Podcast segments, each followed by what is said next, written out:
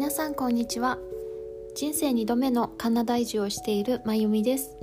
このラジオでは大人の自己分析を軸にカナダでの社会人留学や海外就職の経験カナダ生活で気づいたことについてお届けします。皆さんお元気でしょうか？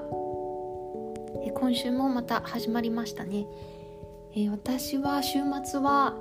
あのそうですね、まあ、レストランに行って美味しい食事を食べたりとか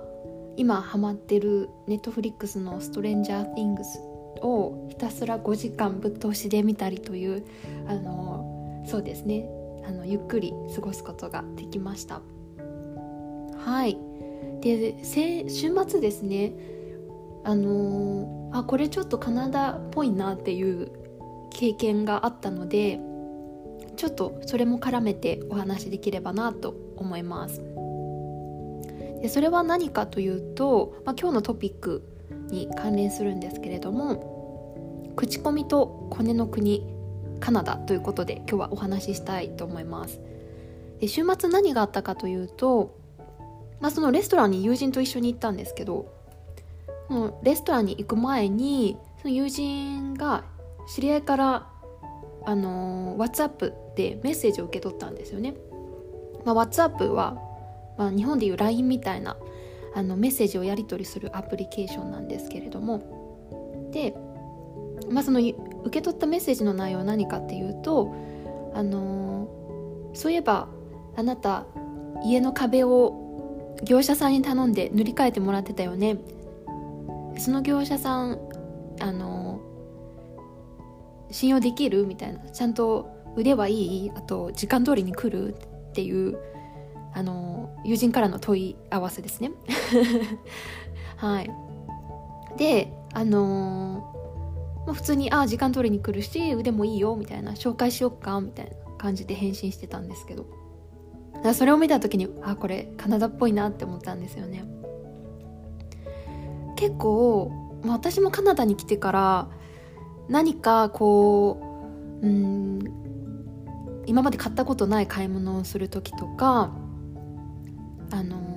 ー、なんだろうこう今まで受けたことないサービスを受ける時は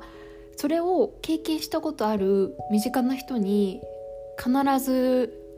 フィードバックを聞くようにしてますね。うんまあ、例えば実際の例で言うと、あのー、家の家でまあホームあのリモートワークをねしてるんですけどでその時に新しいモニターと新しいあの Bluetooth のマウスとキーボードを変えたいなと思ってで私はあんまりそういうデバイスに詳しくないのであのそういうのに詳しい友人におすすめのブランドとかおすすめのプロダクトを聞いてから Amazon で買いましたね。えそしたらもう本当にドンピシャでもう全く不満も何もなくすごく、あの、いい商品を購入することができました。うん。あと他の例で言うとあの歯医者ですね。こっちで歯医者を探してたんですけどあのでなんかまあいろいろねウェブサイトとかも見てたんですけど、まあ、みんないいことばっかり言うじゃないですかウェブサイトって基本的に。で本当にあの信用できる歯医者さんを探したいなと思ってたのでどういう行動をしたかっていうと、まあ、結局なんか人生で一回も虫歯になったことないっていう友人がたまたまいたので、まあ、その人にあのどこの歯医者行ってるかっていうのを聞いてでその人に歯医者さんを紹介してもらいましたね。で行ったら本当にいい歯医者さんでもうまずあの私が今まで経験した歯医者さんの中でダントツ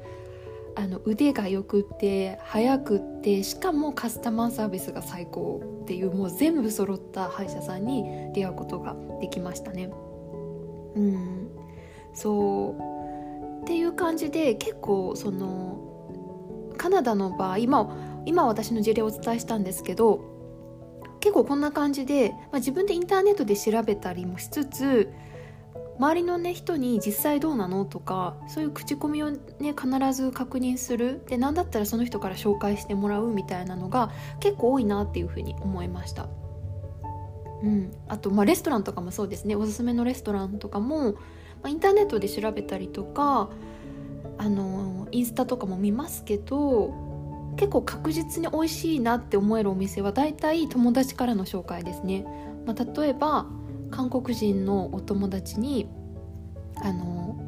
本場に近い本当に美味しい韓国バーベキューのレストランはどこって聞いたりとか。そうそう。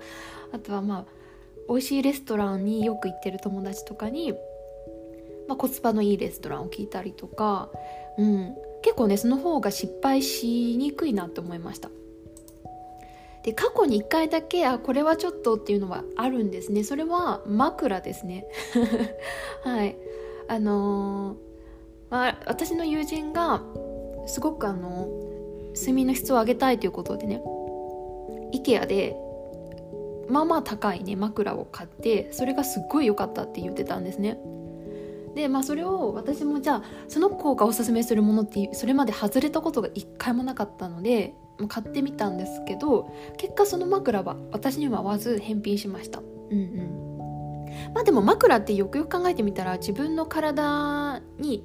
フィットするかどうかっていうのが大事で、まあ、その体のねサイズとかって人によって全く異なってくるので、うん、なんかまあそれはね確かに合わないこともあるなって思いましたね。まあ、でも結構こんな感じでカナダの場合はそう、まあ、インターネットで調べる作業もしつつ最終的に周りの人に聞くっていうことが結構多いなと思ったのでちょっと今日はそういうエピソードを紹介させていただきました。で実はこの口コミとかコネっていう考え方がカナダでの仕事探しにもすごく影響を与えているんですよね。なので、まあ、次回のエピソードでは、まあ、カナダでの仕事探しとかキャリアっていう観点からその口コミとかあのネットワークコネっていう部分をお話ししたいなと思います。はい。じゃあ今日のエピソードは以上になります。それでは。